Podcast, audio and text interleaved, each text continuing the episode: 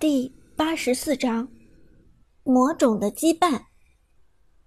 国产神钩的钟馗踩着一双极速鞋，行踪如鬼魅，早已经在韩信单杀武则天的时候，绕到他的必经之路，准备下手。在韩信朝着野区行进的时候，钟馗从草丛中诡异出钩，这一钩。角度非常刁钻，几乎绝难被人发现。就算韩信能够看到这一钩的踪迹，给他留下的反应时间也绝不超过半秒。但就在这半秒之中，董方的韩信真的反应了过来。现场观众甚至分不清董方是看到这一钩之后才开启的位移，还是原本就准备开启位移技能。只不过凑巧，钟馗在这一瞬间出了钩。总而言之，在钩子触碰到韩信的一刹那，韩信以二技能背水一战，闪电般躲开。随后，他潇洒穿梭于野区草丛中，再一晃就消失了踪影。妈的，居然被他给跑了！国产神钩很是郁闷。毕竟他这一场钩子的命中率是百分之百，一招失手，整场的命中率都毁于一旦。不过就算如此，S 六此时依然还占据着绝大部分的优势，探路者仅有三人幸存，而且三路兵线的情况都不容乐观。这时，程咬金、钟馗和刘备三人正好。都走到小龙坑附近。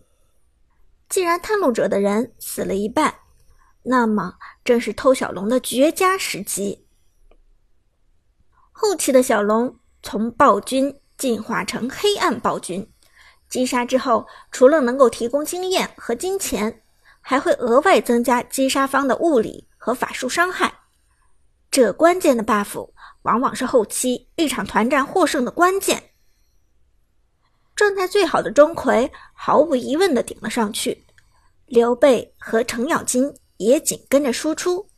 韩梦的百里玄策从野区赶来，四个人围杀的情况下，打一条小龙最多不过十几秒的事情。而就在此时，敏锐的董方发现了对面的动向，黑暗暴君触发被动的时候，全地图都能够看到。所以，S 六打小龙的行为立即被探路者发现。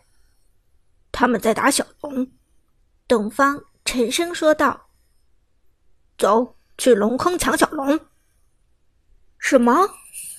队长陈默然听了这话，吓了一跳，连忙说：“教练，现在去来得及吗？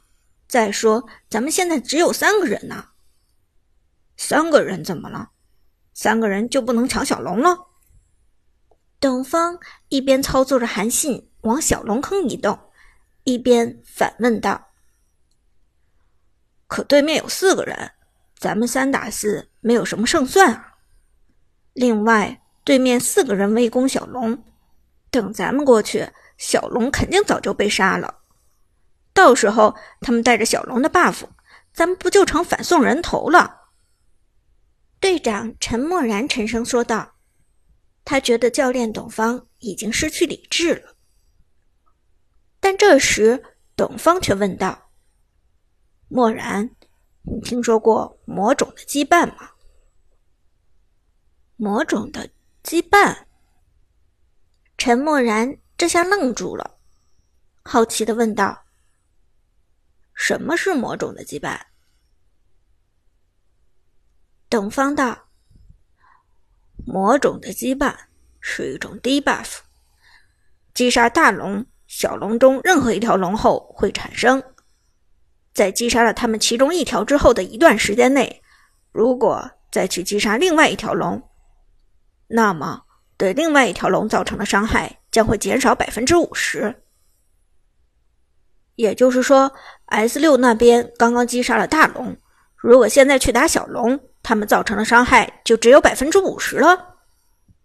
陈默然恍然大悟，连忙招呼依然存活的诸葛亮：“快，快去小龙坑！”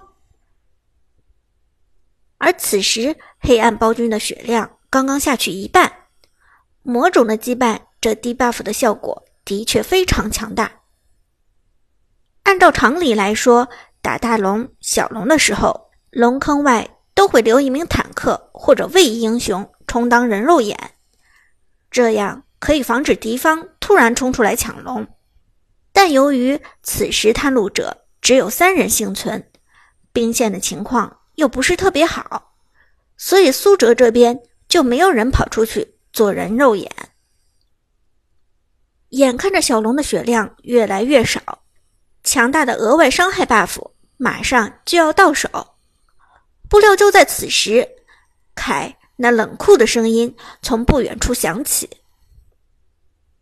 饮血的刃越发空虚。”河道上寒光一闪，沉默然的凯直接开启二技能极刃风暴，冲向龙坑。国产神钩反应神速，抬手一勾将凯命中。拽到身前，小心对方偷龙。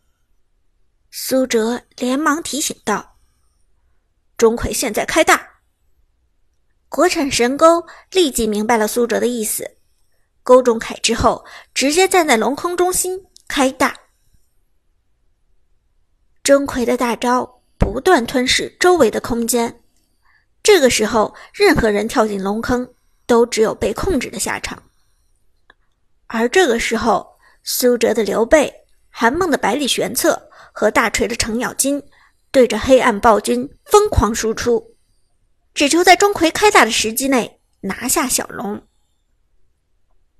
但魔种的羁绊低 buff 让苏哲方面对黑暗暴君的伤害减弱了百分之五十，这百分之五十的伤害减免成为了改变一切的关键。眼看着黑暗暴君的血量只剩下一半，可三个人的围攻偏偏无法迅速打掉。就在这一刻，钟馗的大招时间到了，重获新生的凯冲锋向前，直接将苏哲方面的阵型打乱。而与此同时，诸葛亮、韩信两人从天而降，进入龙坑。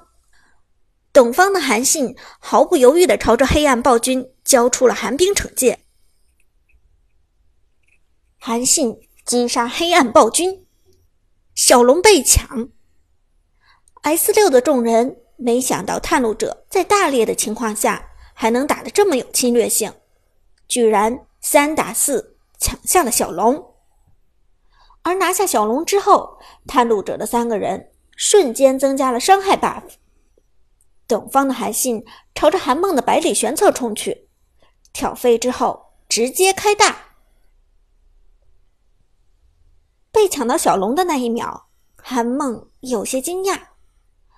这不到半秒的惊讶，给了董方可乘之机。百里玄策和韩信的身板同样很脆，谁被另外一个人先手，都只有死路一条。看到百里玄策落入韩信手中，苏哲的刘备连忙开启二技能身先士卒撞了上来。但大招状态下的韩信处于霸体状态，并不惧惮刘备的冲撞。眼看着百里玄策已经残血，跳过来给出大招元气弹强行收割。但就在元气弹打出的同时，程咬金反应神速。跳到百里玄策身前，挡住了大招。紧接着，程咬金旋转起来，用双斧打出伤害，身板单薄的韩信瞬间残血。而百里玄策在落地之后，也马上位移逃走，随后甩出勾连，准备勾人。这时，背后一声咆哮传来，沉默然的凯开启大招，进入了魔铠状态。一技能回旋之刃朝着敌人扔出，这一招在龙坑之中发挥出了最大的作用。回旋之刃可以在敌人中间多次弹射，所以敌人的站位越紧密，这一招的效果就越好。龙坑里位置有限，回旋之刃自然命中了苏哲方面所有人。而开了大之后的魔铠原本就有强大的攻击加成，再加上刚刚拿下黑暗暴君 buff 的效果，让他如虎添翼。这样恐怖的破坏者，如果施展起来，那么龙坑中的 S 六众人怕是凶多吉少。千钧一发之际，国产神钩给出了神一般的操作，先是朝着魔铠甩出钩子。随后，在攻中魔铠的一瞬间，向后方闪现，于是魔铠直接被钟馗带着向龙坑外移动的一条钩子，在一个闪现的距离。这样的距离直接将魔铠和 S 六战队其他人强制分隔开。钟馗以牺牲自己为代价，保全了其他队友的安全。毕竟此时百里玄策已经残血。魔铠极有可能冲上去将他收割，而魔铠被钟馗带出龙坑之后，果然没有转身回去。毕竟大招的时间只有短短八秒。既然钟馗落单，那么魔铠最有效率的打法就是先将国产神钩灭掉。于是魔铠毫不犹豫地开启二技能极刃风暴，冲锋向前，一刀一刀。砍在钟馗的身上。钟馗的定位虽然是生存能力极强的战士，但在魔铠的面前还是毫无还手之力。交过大招闪现的钟馗几乎无法自保，在几秒钟之后倒在了地上。不过国产神钩虽然被杀，心态倒还不错，好整以暇的。在公屏上打字道：“儿子打爹，大逆不道。”同时在局内发挑衅道：“呵呵，打的不错。”不过旁观者清，大家都知道钟馗这次是死得其所。